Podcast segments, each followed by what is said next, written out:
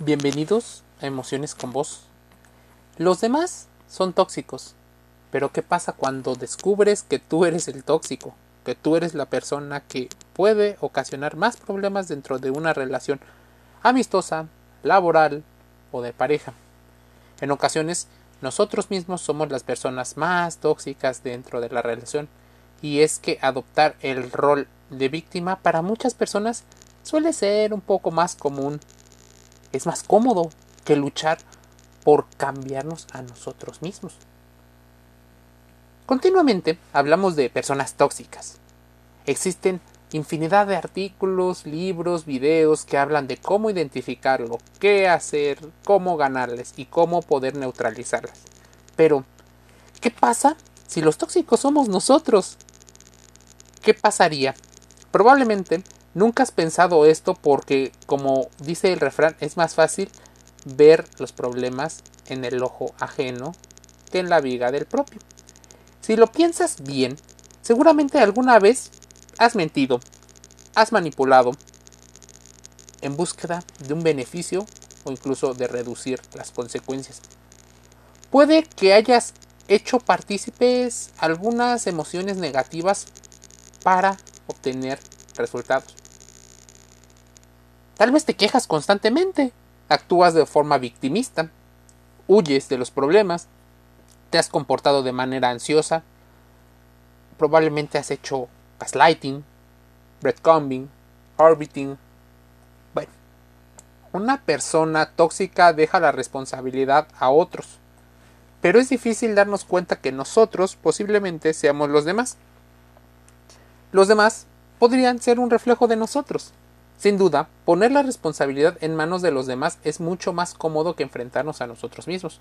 Cuando hacemos un examen de conciencia y de auto-reflexión, nos empezamos a dar cuenta que empezamos a poner excusas para no enfrentar toda la responsabilidad que a nosotros nos compete. Darnos cuenta sería aceptar que tenemos una gran responsabilidad dentro del problema. Parece que los malos siempre son los demás y que nosotros tenemos grandes posibilidades de ser mejores. Ejemplos existen muchísimos. Existe una, un concepto de relación tóxica, no sana, desequilibrada.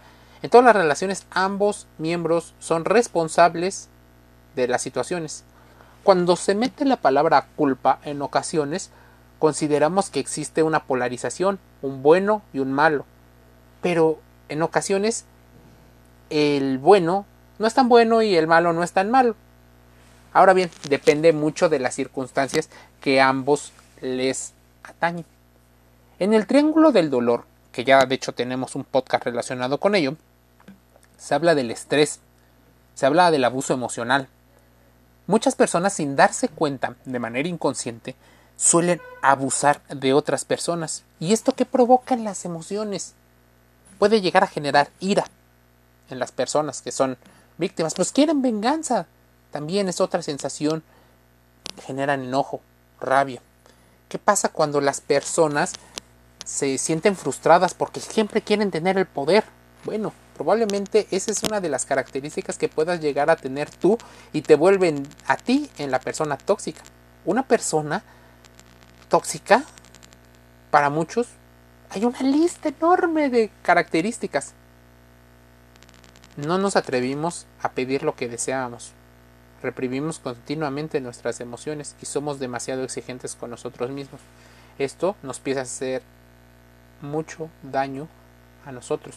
Tenemos una actitud tal vez pesimista o excesivamente alegre.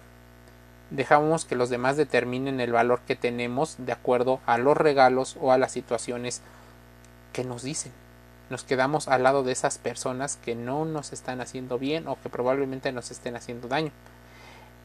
A veces no podemos evitar comportarnos de manera nociva con nosotros mismos y con el entorno. Pero entonces, ¿qué podemos hacer? Lo que pasa cuando descubres que la persona tóxica eres tú, la persona que eres vampiro de energía, de bienestar y que probablemente la gente huye de ti. Bueno, esto es algo difícil. ¿Quién es una persona tóxica?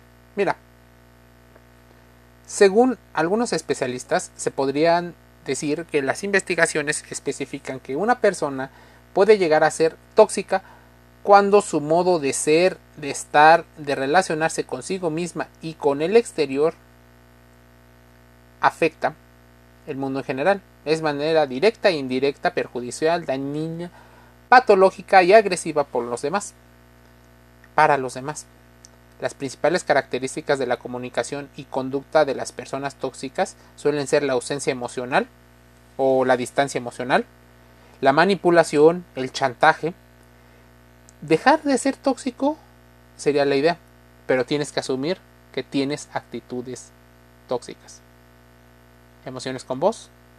Deja esta pequeña reflexión en tus manos buscando que contrastes toda la información, acudas a tu psicólogo de cabecera y si puedes, suscríbete a los podcasts de emociones con voz en Spotify, SoundCloud, Anchor FM, Apple Podcasts y Google Podcasts. Un saludo.